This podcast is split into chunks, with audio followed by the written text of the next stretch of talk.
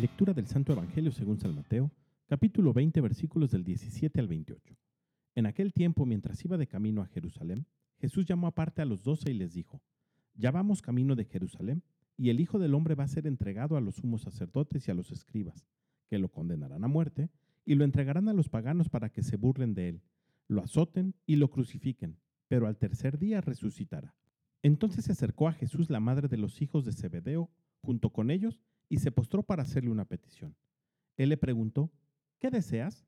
Ella respondió, concédeme que estos dos hijos míos se sienten uno a tu derecha y el otro a tu izquierda, en tu reino. Pero Jesús replicó, ¿no saben ustedes lo que piden? ¿Podrán beber el cáliz que yo he de beber? Ellos contestaron, sí podemos. Y él les dijo, beberán mi cáliz, pero eso de sentarse a mi derecha o a mi izquierda, no me toca a mí concederlo, es para quien mi Padre lo tiene reservado.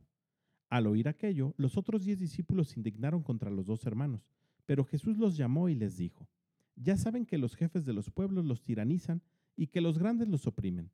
Que no sea así entre ustedes. El que quiera ser grande entre ustedes, que sea el que los sirva, y el que quiera ser el primero, que sea su esclavo. Así como el Hijo del Hombre no ha venido a ser servido, sino a servir y a dar la vida por la redención de todos. Palabra del Señor.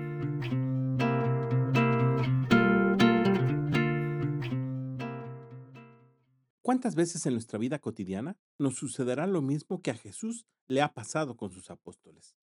Acaba de explicarles cuál es el plan que el Padre tiene para él y cómo de esta manera, es decir, a través del sufrimiento y de la cruz, Jesús nos va a salvar a todos.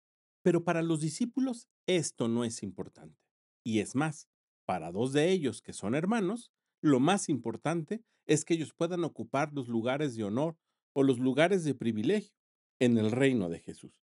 Y es que si bien es cierto que Jesús es el rey de reyes y que tiene un trono y que desde ese trono gobierna sobre todos, de la misma manera que también es cierto que se preocupa por nuestro bienestar, por nuestra salud, por nuestra felicidad en esta tierra, no es lo más importante.